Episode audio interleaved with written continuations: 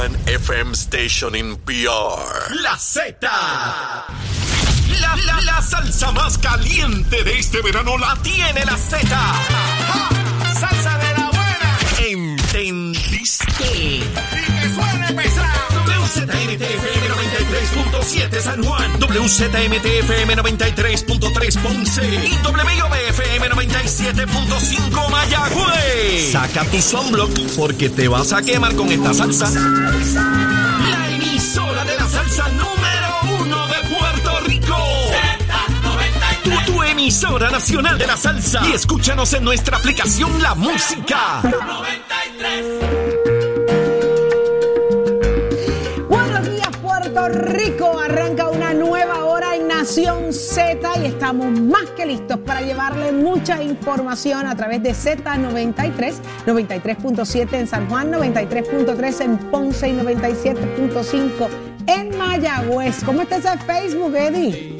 Está, está caliente. Está activo, está activo. está activo. Muy bien. No le gusta que lo de Lula, aquí que la gente estuviera, que, Ay, Dios mío, que se hable mal del proyecto de estatus, pero pues Pero eso es lo que hay que hacer, es que que vamos a hacer. realidad, nosotros no vamos a hablar aquí cosas que no Estamos hablando no con datos, o sea, no estamos diciendo ninguna Y- mentira. Y, na- y no es que se esté en contra, es que el proyecto es sumamente interesante, pero si esa es la realidad y así se está tratando el proyecto allá, y esa es la atención que los republicanos le están dando, que es casi cero, ninguna, pues esa es la realidad. Mira, si tú sacas inclusive lo de inclu- la de incluir el o no el ELA y, y dejamos al lado esa discusión, el proyecto en sí mismo, el asunto de que sea autoejecutable y de que los legisladores, Senado y congresistas, tengan muy poco control una vez se haga la consulta de estatus que pro- provee, para la cual provee el proyecto, eh, eso levanta serias dudas. Eh, y la representatividad, si van a ser más eh, representantes a la Cámara, si van a haber dos sillas adicionales, si se va a perder, eso no queda claro. O sea que el proyecto tiene unas deficiencias y sus autores, sus coautores lo deben saber. Entonces, este esfuerzo eh, adicional que hace José Aponte, que hace Quiquito Meléndez, que el gobernador se mueve a la capital federal, la comisionada lo debe haber estado haciendo hace mucho tiempo y me parece que el golpe para ella es doble o triple porque es la autora del proyecto. No pudo conseguir los votos de los republicanos. Siendo parece que no tiene calado en su, en su delegación y ahora se lo, se lo derrotan también en tiempos récords ni tan siquiera llevarlo a, eh, al, al- al- ¿verdad? al, al calendario de votación, pues eh, eh, es muy complicado para ella eh, a nivel eh, de su aspiración. la voluntad de trabajar eh, para, para resolver el estatus está, eh, están haciendo el trabajo, están haciendo las gestiones, si están recibiendo o no los resultados que quieren, las atenciones, sobre todo las atenciones que ellos están pidiendo, las están recibiendo, los están atendiendo, los republicanos están dispuestos a sentarse a escucharlos. Ellos mismos acaban de admitir, eh, tanto el gobernador como ella, en una conversación que tuvieron ayer en Washington, de que tienen que salir a buscar los votos de los republicanos y las atenciones no al se molesten con nosotros, los hechos son los Esa es la realidad. un querido amigo. Esa es la realidad. Pero mira, ¿Qué está levántate. Levántate, que el despertador te está velando y te agarra el tapón. Mire, Son si las usted- 7 y Siete 6. y seis, cinco, y más o 5 menos. de la mañana. Pero mire, Así que nueva mire, hora, hoy viernes de camisa si chulonga. usted llega tarde a su trabajo, échele la culpa a Bad Bunny. Olvídese, hoy se lo, se lo deberían perdonar porque esto es histórico, señores. Esto es histórico. Saludos a Marcelo de la esquina famosa que siempre me tiene al día con mis camisitas. así ahí que está, ahí saludos está. a Marcelo. ¿Y dónde está Carla Cristina? Carla, Carla Cristina, aquí está. Buenos días, Saudi. solo Gracias. mírame. Eddie, no voy a cantar, voy a dar los titulares. Muy bien. En los titulares, el procurador del veterano Agustín Montañez sostuvo que la falta de profesionales de la salud continúa provocando que los veteranos de Puerto Rico migren del país en busca de un mejor servicio médico. Por su parte, el director ejecutivo del Sistema de Salud para Veteranos del Caribe, Carlos Escobar, informó que la falta de servicios de salud durante las emergencias provocadas por los huracanes Irma y María motivó a las autoridades federales a establecer un novel programa de monitoreo y servicio para atender a esta población. Y de otro lado, el secretario del Departamento de Educación de Estados Unidos, Miguel Cardona, expresó ayer su inconformidad con el salario que reciben los maestros en Puerto Rico y catalogó como insuficiente el aumento de mil dólares mensuales que entró en vigor este mes. En otros asuntos, según la nueva actualización de factores que Luma Energy presentó ayer ante el negociado de energía, la factura del servicio de energía eléctrica en agosto y septiembre pudiera reflejar una reducción de 2.75 centavos por kilovatio hora. Y en temas internacionales, el presidente estadounidense Joe Biden atribuyó ayer el frenazo económico a las acciones de la Reserva Federal para combatir la inflación e insistió en que Estados Unidos está en el camino adecuado para salir reforzado de la pandemia. Para Nación Z les informó Carla Cristina. Les espero mi próxima intervención aquí en Z93. Somos du- duros en entrevistas y análisis. Nación Z. Nación Z. Por el la música y la Z.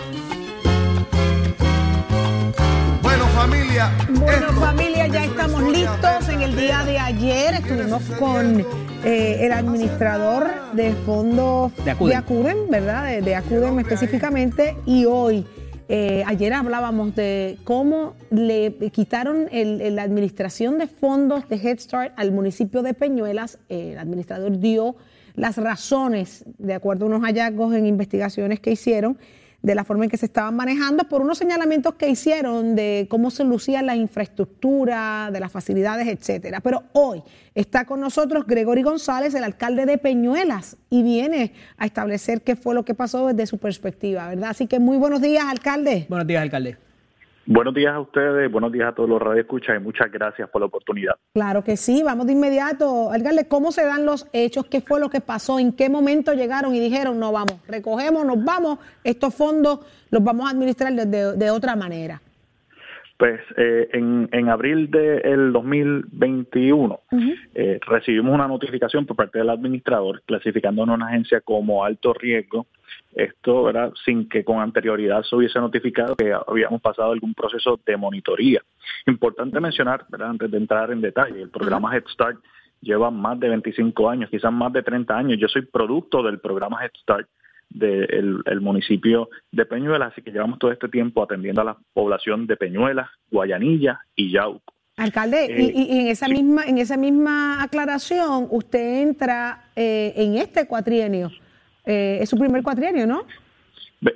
Básicamente es el primer cuatrienio luego del proceso electoral. En el 2019 fue la, la parte final. Yo prácticamente juramenté como alcalde ante la salida entonces de del amigo Walter Torres, eh, ¿verdad? Su, su retiro. Yo juramento como alcalde, entonces inmediatamente vienen las elecciones, pero antes de las ele- elecciones hay un proceso importante que son los terremotos eh, que sacudieron a, a nuestra zona.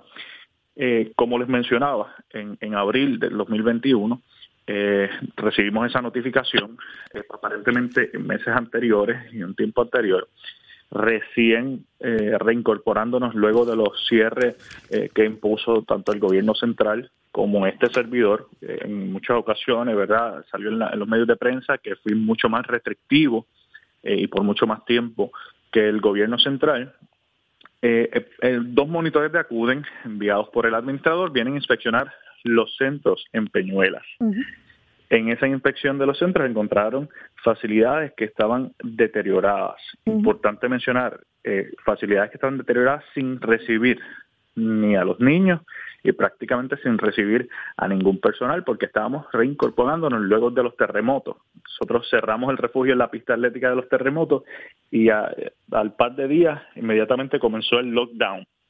Eh, ellos hacen estas eh, evaluaciones, encuentran que en el patio de algunos de los centros había plagas, eh, que había comején, Wow. se había creado dura- durante durante ese tiempo eh, y que en el- quizás en, en algún centro eh, los detergentes se habían colocado, personal había colocado los detergentes en, en un almacén, pero en un lugar que era un poco más accesible. Esto sin, sin recibir a nadie, a nadie, porque no se estaba recibiendo a nadie.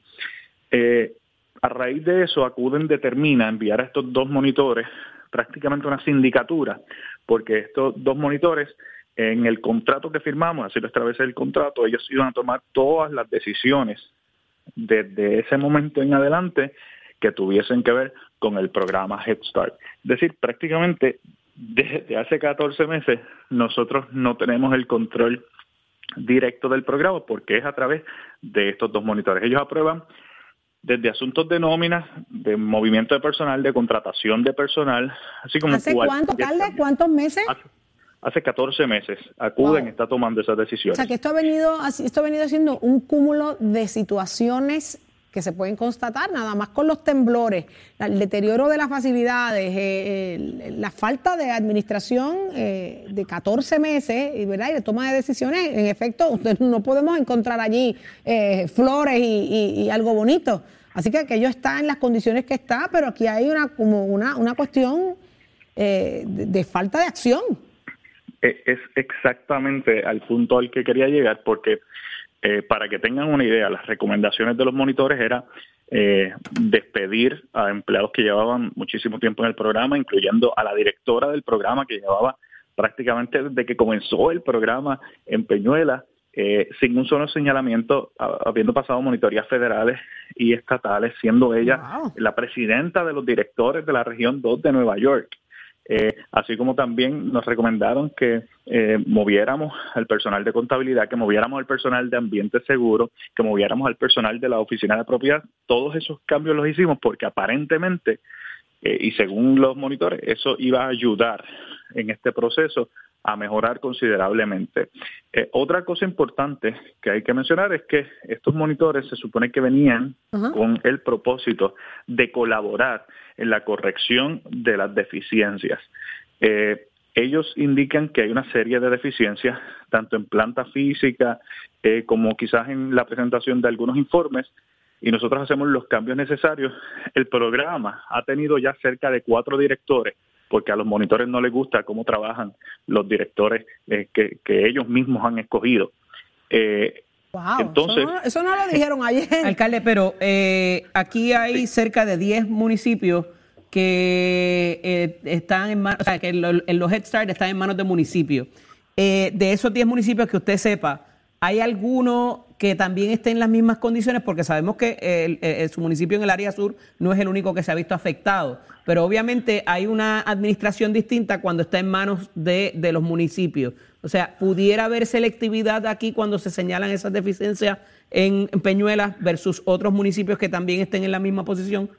Bueno, lo, lo, lo que podemos inferir es que sí, porque haciendo una búsqueda ayer encontramos que hubo, no, quiero entrar en el detalle de los municipios, pero hubo un municipio en específico que el programa Head Start recibió eh, señalamientos por parte de la oficina del Contralor y así sucesivamente, y ellos pues, continúan operando como, como si nada. Lamentablemente. Dos malos no hacen eh, uno bueno, pero eh, lo que me refiero es que, obviamente, por particularmente por los terremotos, alcalde, hay otro otro municipio que también tenga Head Start operado por ellos, que haya sido impactado por los, por los terremotos y los huracanes también, y no se le haya señalado nada por parte de Acuden.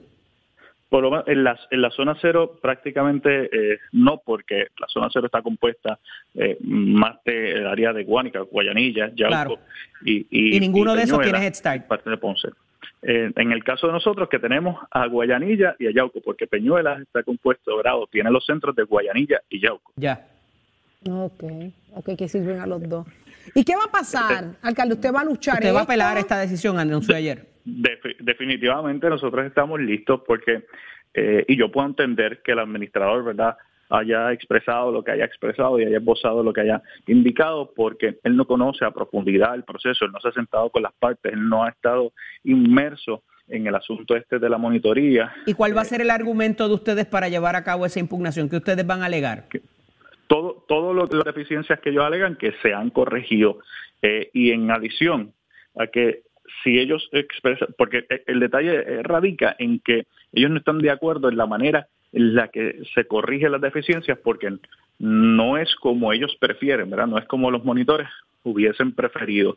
Eh, pues, o pudiera entenderse que están siendo caprichosos, alcalde. Es, es, es, un proceso arbitrario y caprichoso, porque volvemos y repetimos, en el contrato de delegación de fondos y en el acuerdo que se firmó cuando ellos clasificaron a Peñuelas como alto riesgo, es que los monitores de Acuden van a tomar todas las determinaciones. Y nos hablan de planta física y nos hablan de muchas cosas y señalan muchas cosas, pues si me quitaron el poder, yo no tengo poder decisional. 14 meses. Hace 14 meses acuden a través de estos dos monitores, está interviniendo y está decidiendo sobre todo cada ¿Cuántos directores usted dice que han puesto y han quitado ellos mismos porque no están satisfechos? E-, ellos removieron eh, o me, indicaron para remover a la porque esa es otra cosa. Entonces me dan las instrucciones a mí para que a mí me toque la peor parte. Ah, yo la soy el parte único que da la fea. cara. Ujú. Claro, yo, yo soy el que da la cara siempre. ¿Aquí hay política envuelta, alcalde? Eh, quisiera pensar que no, pero pero ellos me pidieron que removiera a la directora que abrió el programa en Peñuela. Ellos me pidieron que removiera al director que ellos habían seleccionado y los habían puesto como top. Y no, no Wow. yo tenía una una representante mía allí, pero entonces en ese proceso había que nombrar a ese director que ellos escogieron como el top de, de los directores y luego no estaban de acuerdo porque ese director resultó ser pro empleado eh, y en defensa del programa y ahora, a la fecha, no me han asignado presupuesto, porque ellos tienen que aprobarme el presupuesto para nombrar a una directora. El pasado viernes en la mañana, por mis pantalones, nombré a la, a la segunda que está eh, luego de las evaluaciones que ellos realizaron para ocupar la posición de director. Muy probablemente esos fondos, como el salario del director anterior, no me los quieran pagar por capricho de ellos. O sea, de, de hecho... ya, ¿Cuándo se ve esa la fecha- apelación? ¿Cuándo se ve esa impugnación? Bueno, ¿Cuán cerca pudiéramos supone- estar de eso?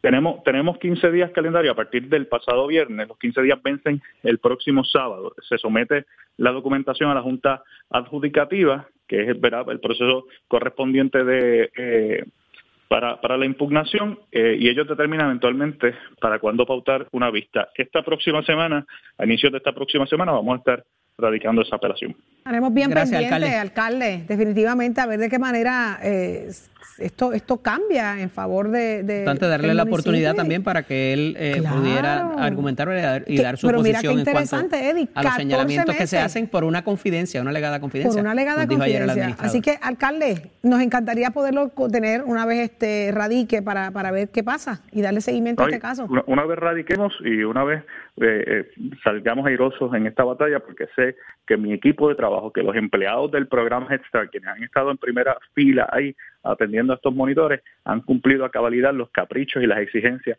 del ACUDEN. Así que muchas gracias por la oportunidad. Pues gracias a usted. Lindo Mucho día éxito. a toda la gente linda de Peñuelas también. Eddie, por eso es tan valioso siempre eh, tener la- las, dos caras. de la moneda. Aquí no estamos con nadie, aquí estamos para que el país entero sepa y ahora mismo la gente de Peñuelas sepa qué está pasando. Pues mira, una cosa es lo que dice Acuden, otra cosa es lo que dice el alcalde. Pero, Eddie, 14 meses le- hace que le quitaron eh, todo lo que lo relacionado a la administración, así que lo que estamos viendo al día de hoy no debe ser lo Mira, mejor. yo muchas veces no entiendo, ¿verdad? Hay solamente 10 municipios que se encargan de esto. Al final del día es una responsabilidad. Claro, hay un servicio que se le da a la, y que él entiende por ser producto de ello, pero al final del día es algo más que el alcalde tiene que estar pendiente y es otra responsabilidad más que muchos alcaldes dicen, mira, ¿sabes qué? Breguen ustedes con eso o dáselo una sin fines de lucro. Pudiera haber algo de eso también, ¿no? Eh, pero al final del día, pues es una responsabilidad que el, el, alcalde se trae así. ¿Estás bien? Estaba bien, eh, ahora estoy mala. Estoy mala, mira, hasta, hasta la lágrima se me ha salido tosiendo aquí, pero qué interesante, como tú dices, Eddie, en otro momento cualquier alcalde diría, mira, pues sabes qué, háganse cargo ustedes, pero ahí hay gente de Peñuela que trabaja, por, ha trabajado por muchos años, que están, según el alcalde, ejerciendo presiones para hacer movimientos de trabajo sacar cuatro directores y poner al alcalde alegadamente a decir que los tiene que sacar él, votarlos él eh, y para poner otro, eso, eso no se ve bien, no se escucha bien. Entonces tú le preguntas si hay un asunto político aquí envuelto, todavía él tiene la, la elegancia de decir yo no quisiera pensarlo. Pero, hermano, hermano, estas cosas pasan o no pasan dentro de la Vamos a ver, política. para eso hay procesos de eh, revisorios, como en este caso, eh, lamentable que se haya tenido que llegar hasta aquí y que se afecten los servicios de los niños, pero este, ahí están los procesos y el debido proceso de ley eh, que sirva a su curso. No, hay, una- hay una palabra bien importante aquí, caprichoso. Acciones caprichosas. Bueno, esa es la alegación de las partes, hay que ver qué, Qué va a pasar en el proceso. Pero que estas cosas pasen a estas alturas es bien triste. Pero ya está listo el que me va a regalar un carrito Hot Wheel de Kobe Bryant, firmado por él, por Tato Hernández. ¿Dónde está? Buenos días. Aquí estamos, aquí estamos. Mira, enséñame el carrito sabe. otra vez, enséñamelo otra vez para yo tener claro Aquí. que sea ese. A ver. Sí, es un Bugatti.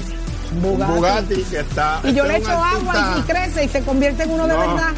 No, ojalá. Si fuera así, yo no estuviera parqueado en la marquesina. Este es un artista mexicano, amigo mío, que yo conocí cuando trabajaba con Iván que él colecciona carritos también y cuando pasó lo de Kobe Bryant, pues yo le dije si me podía hacer un Bugatti así y él me lo hizo y me lo, me lo envió con sus datos y todas esas cosas. Es uno de los mejores pintores y ahora va a ser de usted. Digo, pero acuérdese que hay un trueque en el medio, el sancocho. y, y cupcake. Como tu abogado, yo reclamo Y tiene abogado ya, mira para allá. Sí, ya tengo abogado, adiós. ¿Por qué tú crees que adelante le regalé la carta de Seymour Monzón? Eso está cuadrado. Eso está cuadrado, amiga. Adelante, ¿qué está pasando? Pues hablando de Sancocho, déjeme decirle pues que tenemos una delegación boricua que va para Cali, Colombia. Hoy una bandejita paisa, gale de un hermano con esos boricuitas que van para allá. Son nueve los atletas que van a estar en el Mundial en Cali, Colombia, del 1 al 6 de agosto, pero esta vez de la categoría sub-20, 20 añitos o menos. Tenemos cuatro ahí que le meten al 4 por 100 y de qué manera. Verán ahí en pantalla, qué hermosura, Dios me las bendiga. Van a estar participando allá, andan con sus coches, con sus equipos, y eso es del 1 al 6 de agosto. Y ustedes se van a estar enterando aquí como esa delegación boricua en ese Mundial Juvenil Sub-20 van a estar participando allá y su Por otro lado, el voleibol femenino se había detenido, ¿por qué? Porque está la final de las Pinkin de Corozal y las Criollas de Cagua, pero la selección tenía un compromiso de la Liga de Naciones en Croacia. ¿Qué pasa? Puerto Rico va para allá a jugar las muchachas Camerún tiene que salir por algo que pasó allá. Creo que habían unas cuantas que este, tenían con COVID. No se podía esperar que se mejoraran. La cuestión es que Puerto Rico pasa directo entonces a la semifinal.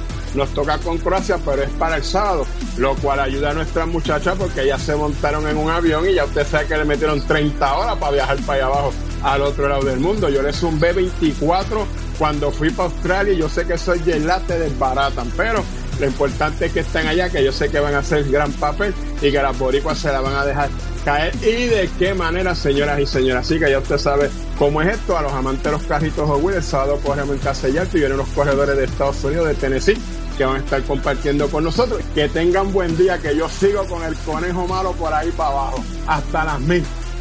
Estás, estás con el habla música y Z93 en Nación Z. está Jorge Colbertoro. Profesor, muy buenos días. Buenos días, Sandy, para ti, para Eddie, para los amigos televidentes y Radio Escucha. Un placer estar con ustedes como siempre. Qué bueno que está con nosotros y que ya nos dejó claro que eso de las doce y media el sueño lo venció, pero fue parte de la historia que, que está construyendo este fenómeno. Así que, ¿qué le pareció en cortas palabras? Impresionante. Eh, y sobre todo la, energía, la alegría, o sea, ver por horas a miles de personas estar brincando sin parar fue, una experiencia eh, única, pero, pero déjame decirte, cada época pues tiene su, su ¿verdad? sus momentos y sus grupos. Eh, este pues bien, bien diferente. Yo no había, obviamente mis hijos son fanáticos de Bad Bunny y yo, yo había sé, obviamente, como todo el mundo, pero nunca había tenido una experiencia de ver realmente un concierto o, parte de un concierto para entender esta, este frenesí eh, que ha causado este artista y realmente es impresionante y sobre todo, eh, no solamente los seguidores, sino el, montaje, el efecto visual de las luces, la de inversión. pantalla. Sí, realmente extraordinario. Obviamente, pues la controversia, bueno, pues los temas, las palabras, etcétera, eh, pero eh, eh, realmente es un fenómeno mundial y había que ver qué era lo que estaba pasando y realmente pues, me impresionó mucho. Colbert, pero vamos a hablar de cómo mueve la economía esto, porque la gente pudiera criticar las letras y la cosa, vamos a ver el overall, ¿cuánto puede estar moviéndose la economía en Puerto Rico ahora mismo? Esto tocó todos los municipios todos los pueblos, la gente se reinventó, los negocios se reinventaron. Eh, aquí pasaron cosas extraordinarias y pasan y faltan para el resto del fin de semana. Debe ser una cantidad, eh, ahí los economistas me harán sus cálculos hoy, pero debe ser impresionante y, gigantesca la inversión de dinero en la economía y eso es bueno para los negocios sobre todo, ¿verdad? En las empresas.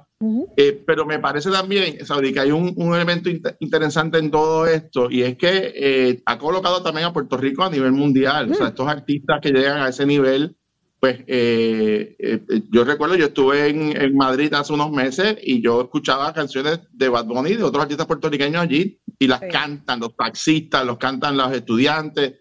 Y realmente eso es emocionante, ¿verdad? Para uno.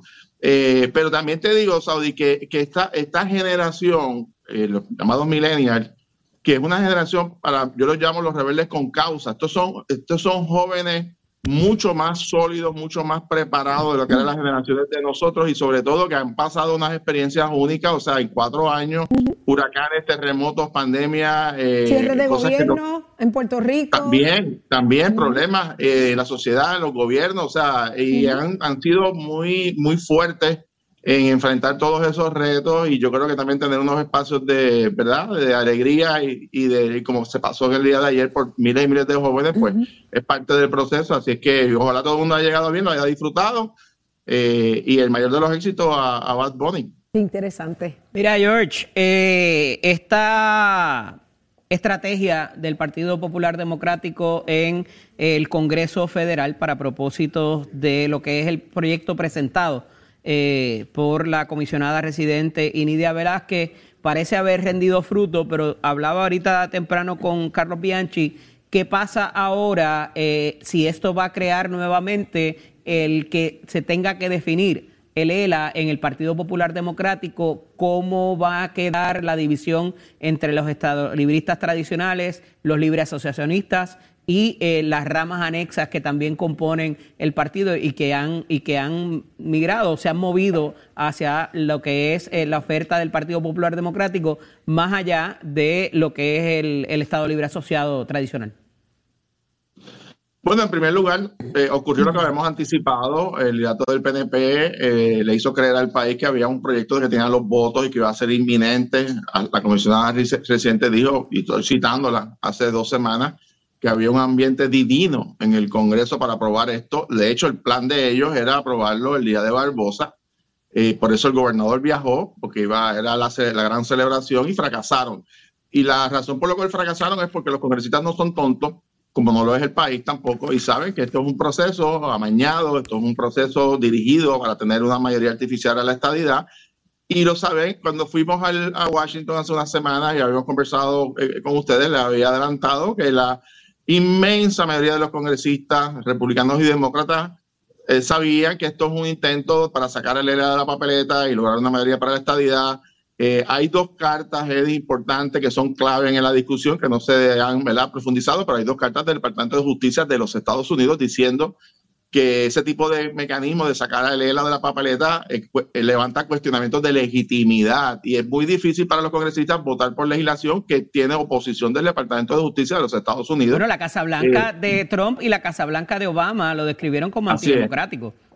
Así es, y entonces ellos insisten en aprobar esto, bueno, pues se darán contra la pared nuevamente. De hecho, déjame decirte, en el Senado la suerte está echada. El trabajo que, hizo el Partido Popular desde noviembre del año pasado, eh, eso ya rindió fruto, ya el Partido Popular en eso ya le ganó al PNP. en el Senado Federal no tiene la más remota posibilidad de que esto sea eh, considerado y aprobado.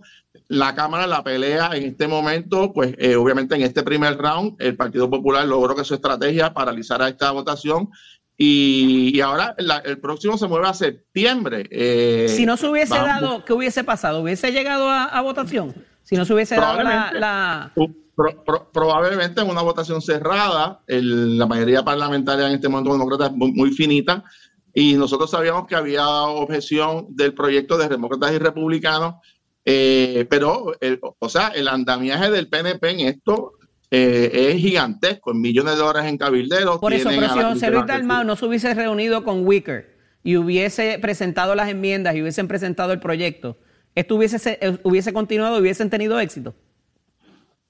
Si, si, el Partido Popular no hubiese logrado, el, elemento de Wicker es un elemento adicional, porque el primer esfuerzo fue en la Cámara para precisamente concientizar a los representantes donde se está votando ahora y, y, y, descubrimos en ese proceso que la mayoría de los miembros, de, inclusive de la propia Comisión de Recursos, no tenían noción de las cartas del Departamento de Justicia y las objeciones y pensaban que había consenso en Puerto Rico. Eh, así que ahí se llevaron muchas sorpresas y nos dimos cuenta de que el PNP realmente no tenía eso amarrado, como lo como decimos, eh, y como lo están vendiendo al país aquí. Había muchos congresistas, sobre todo republicanos, que nos dijeron que Jennifer González no consultó absolutamente nada de esto con ellos. Y nosotros ya empezábamos a anticipar que había problemas. El, ahora, el elemento de Wicker, que es un senador, Percibo que te incluyes a ti en ese esfuerzo cuando hablas de nosotros. Bueno, por supuesto, yo viajé con el presidente del Partido Popular. Tuve, las reuniones y había otras personas y, y, se volverán ahora en agosto y en septiembre y el Partido Popular se está, está objetando esa medida y continuará la batalla.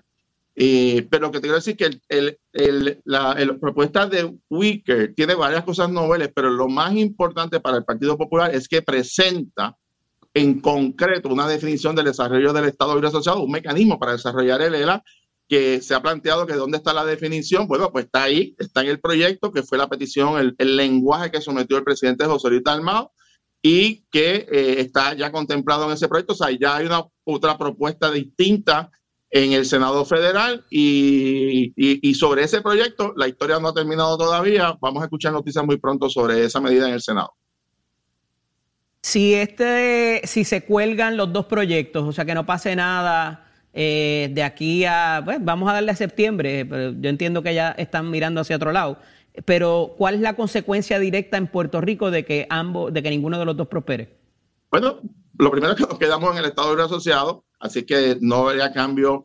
Es muy probable, Eddie, primero, para que los amigos televidentes de escuchar, pues pongan en contexto esta discusión. En Estados Unidos hay elecciones congresionales en noviembre, ahora, primera semana de noviembre se elige toda la Cámara de Representantes y un tercio del Senado, por eso es poco probable, yo diría casi imposible que se apruebe la, una legislación por los dos cuerpos antes de noviembre, eso prácticamente debe descartarse, mucho menos que la Casa Blanca lo firme. Así que no va a haber ley, no va a haber consulta federal convocada antes del 31 de diciembre. Eso es un hecho. El Senado no va a actuar sobre esa medida, aún si se aprobara en la Cámara en el Pleno. Por lo tanto, llegaremos a enero con un nuevo Congreso, con una nueva promesa de los PNP de que vienen de nuevo, que ahora sí van a tener los votos. O sea, el PNP lleva 20 años, Eddie, 20 años en la posición de comisionado residente y todos los años tienen un, cuento nuevo, una historia nueva, una excusa nueva. Ahora es que van a educar a los republicanos. Señores, llevan un año y medio con este proyecto. ¿Cómo es que no han educado a nadie? Falso, es que no tienen los votos y no lo van a tener ni ahora ni el año que viene, porque no hay la voluntad en el pueblo de Puerto Rico ni en el Congreso, sobre todo de ofrecer una estabilidad con una mayoría eh, mínima. Eh, en ese sentido, de 51-52%, jamás le van a dar la estabilidad a Puerto Rico y mucho menos con unas condiciones eh, de grandes incertidumbres, sobre todo porque no hay informe de transición, no se sabe el impacto de las contribuciones federales, no se sabe cuáles van a ser los cambios en los procesos de reestructuración de la deuda que el pueblo no ha terminado. Así que hay muchas interrogantes y me parece que todo esto es más político que, que realmente tenga la posibilidad de convertirse en ley en un futuro cercano.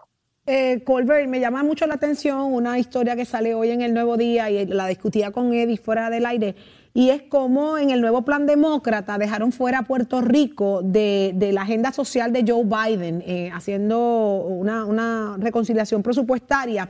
¿Qué implica esto? Porque habían unos proyectos importantes para la isla y... Importantísimo en salud, importantísimo en salud, infraestructura, eh, la manufactura, son más de 80 mil empleos. El problema es, Saudi, si el gobernador y la comisionada residente hubiesen invertido su tiempo en los pasados meses, el dinero de los cabilderos, el dinero de caballeros pagados por el gobierno de Puerto Rico, en vez de poner seis delegados que tienen allí hablando con, los guías turísticos, si hubiesen puesto la oficina de Puerto Rico en Washington, si hubiesen puesto todo el andamiaje del gobierno dedicado a trabajar a la inclusión de Puerto Rico en esa legislación, que es lo verdaderamente prioritario, eso estuviese hoy anunciado positivamente, pero se pusieron a politiquear con la estadidad, le dedicaron el tiempo y los recursos a la estadidad y se olvidaron de la agenda de salud y de empleo. Eso es una irresponsabilidad de la mayoría del PDP. Tienen que enfocarse en los asuntos prioritarios. ¿Cómo es posible que todavía hoy Hoy el gobernador y la comisión residente están diciendo que su estrategia es ir a hablar de estatus, ir a convencer a la comunidad republicana, cuando hoy mismo saben que los fondos de salud y de infraestructura están fuera de una legislación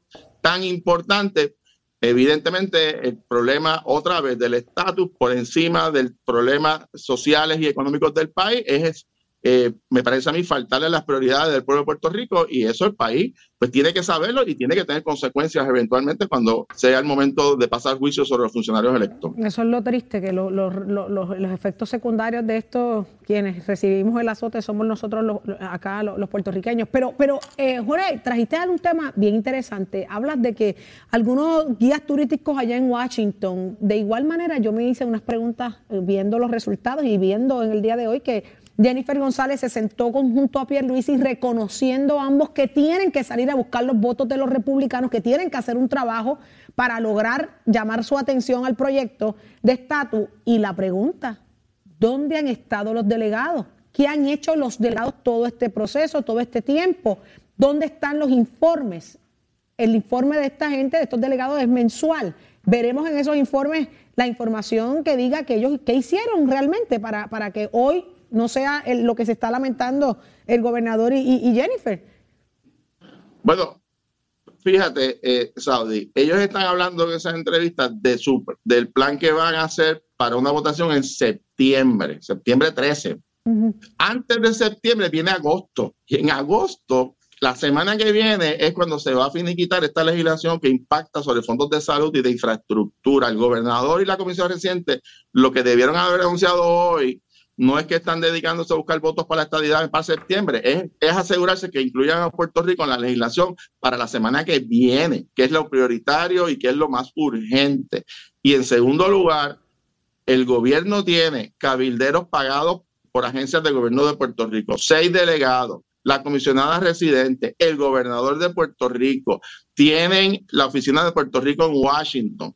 Todo ese andamiaje y que nos digan ahora que Puerto Rico quedó fuera de una legislación tan trascendental porque están politiqueando con la estadidad, es una irresponsabilidad. Y en ese sentido, los empleados de la farmacéutica, las personas, el 1.4 millones de personas que reciben eh, la tarjeta de salud y los servicios de salud, sepan que esos servicios y esos empleos hoy están ahora mismo en una gran incertidumbre porque este gobierno decidió dedicar su tiempo y los recursos a buscar la estadidad y no a buscar los fondos y la legislación que están urgentes. Lo que deben de hacer el gobernador y la comisión reciente ahora es ponerse a trabajar y buscar la inclusión de Puerto Rico en esa legislación. Cuando José Luis Dalmau fue hace dos semanas a, Washington, los tres temas fundamentales que él discutía era el incentivo a la manufactura y la legislación de la 154 que ya se aprobó y que, y que se ha eh, acreditado por el Departamento del Tesoro, cosa que va a ocurrir.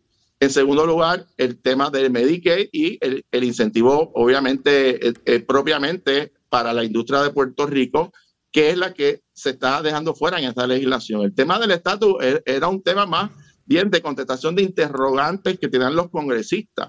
Así que la, agenda tiene que ser esa, tienen que ser los temas prioritarios. Y me parece a mí que, pues, que a tu pregunta de dónde están estos delegados, eh, supuestos delegados, bueno, pues eh, todos sabemos que están paseando eh, de turistas en Washington porque sus acciones y su trabajo no se plasman en resultados. Y esa es la realidad, lo vemos hoy en todos los medios de comunicación. Colbert, muchísimas gracias. Está interesantísimo ver el informe del último mes, ¿verdad? Y los últimos dos meses, a ver qué han estado trabajando eh, eh, relacionado incluso al asunto de estatus. Que, Cada tres meses, pues, los resultados han sido mm, los que no esperaban ninguno. Cada tres meses. Cada tres meses. Es el informe. debe venir uno. Sí. Mm, pues gracias, George. Un abrazo, buen fin de semana. Gracias, buen fin de semana, profesor. Gracias, me imagino que debes estar hoy con una canción tarareando una en específico. Una se te tuvo que haber quedado de anoche. Titi me preguntó. Te tengo que confesar que no entendía las letras. Vamos para la playa. yo creo que yo no, yo no soy celoso. Yo no, soy celoso. yo que se iban Ya, ya, ya. No, se puede cambiar. No Esa se puede, no se puede cantar. No se puede cantar el resto del coro. Pregúntale a Carla. Muchísimas gracias, Colbert. Muchísimas gracias. Lindo fin de semana. Cuídate. Mira, ¿Qué? Hay otro efecto adicional que no hemos discutido, además de lo económico. ¿Cuál? No se han reportado incidentes violentos tampoco. ¡Amén! Nos dice, nos, lo trae Carlitos Bianchi, me escribe, y ciertamente no se han. Qué bien, qué interesante. La criminalidad se detuvo. Gracias por decir eso. Y óyeme, y qué bueno, porque sabemos que, el género, eh, el artista ha sido pues catalogado de mil formas por el contenido de sus letras, que no está lejos de la realidad que vivimos la mayoría de los puertorriqueños. ¿Quién no dice malas palabras? ¿Quién no? Que llevarlo a la música y hacerlo público, pues claro, es nuevo. esto no, pasaba antes. Pues lo, está logrando y lo ha logrado a nivel mundial, señores. Pero que no haya pasado un incidente lamentable, ¿verdad? Que no haya trascendido, me llena de orgullo. Me llena de orgullo de nuestra juventud y no de la juventud solamente. Vamos a dejarnos de changuería. Aquí todas las edades están enamoradas de Bad Money.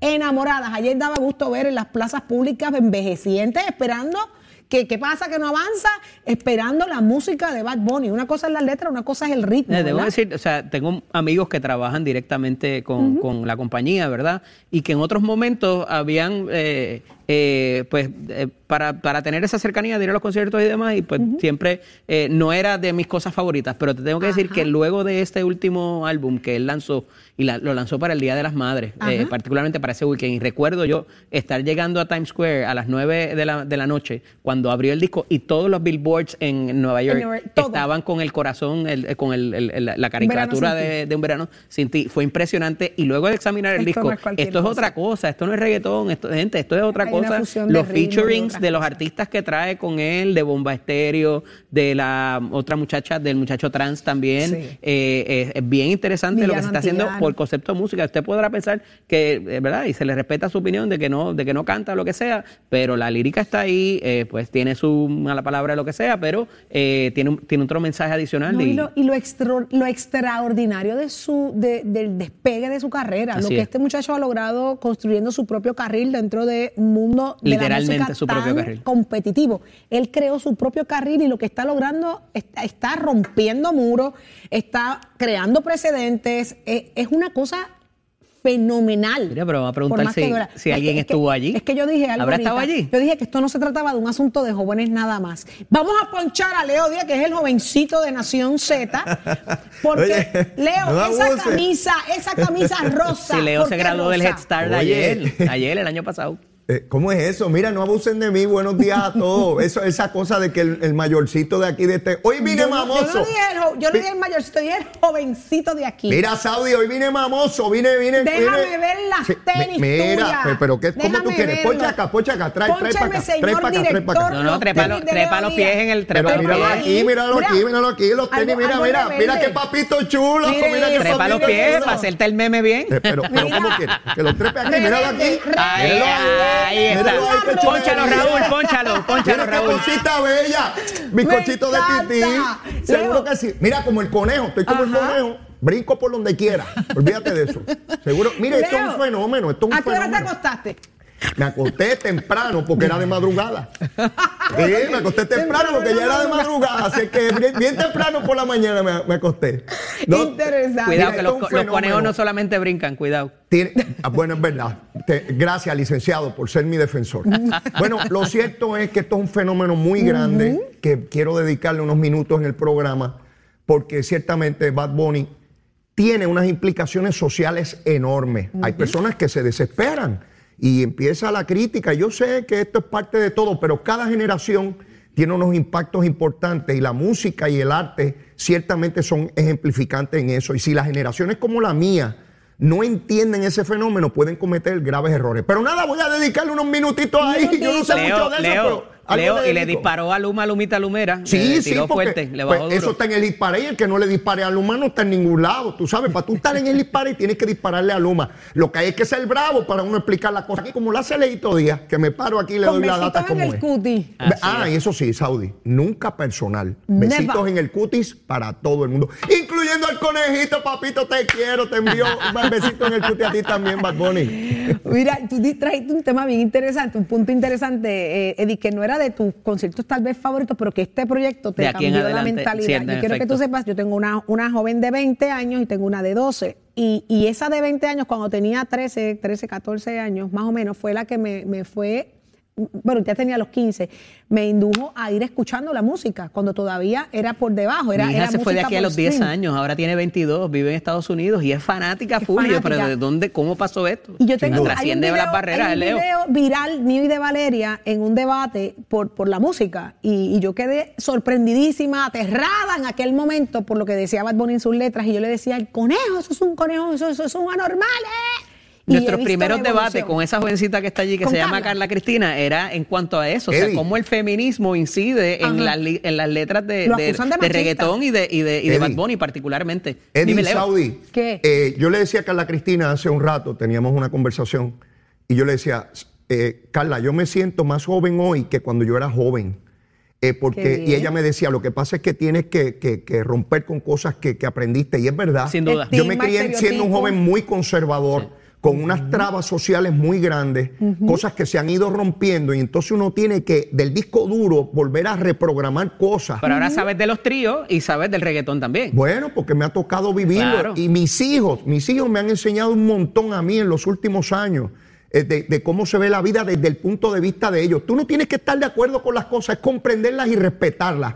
Eso es lo esencial en, en una es sociedad. la- ese es el detalle, comprenderla, respetarla y aceptar que el mundo cambia, Cambia. todos los días, Todos los que días. el que está atrás es usted cuando se niega, cuando se tranca a, a- a- a- a ver la evolución. El- el- tenemos que estar a la par con los tiempos para que no nos cojan de lo que no somos. Mira, Bueno. yo jamás pensé que un conejito causara tanta, tanta sensación. Un conejito. Vámonos, que me deje el avión, me deje el avión. Conejito. Míralos que se me va. Pero mire usted, tenga un fin de semana extraordinario. Reciba la bendición de aquel que está allá arriba. Sea Amén. feliz. Busque su felicidad. Eso es lo único que usted debe preocuparse hoy, mañana y siempre. Ser feliz y estar en salud.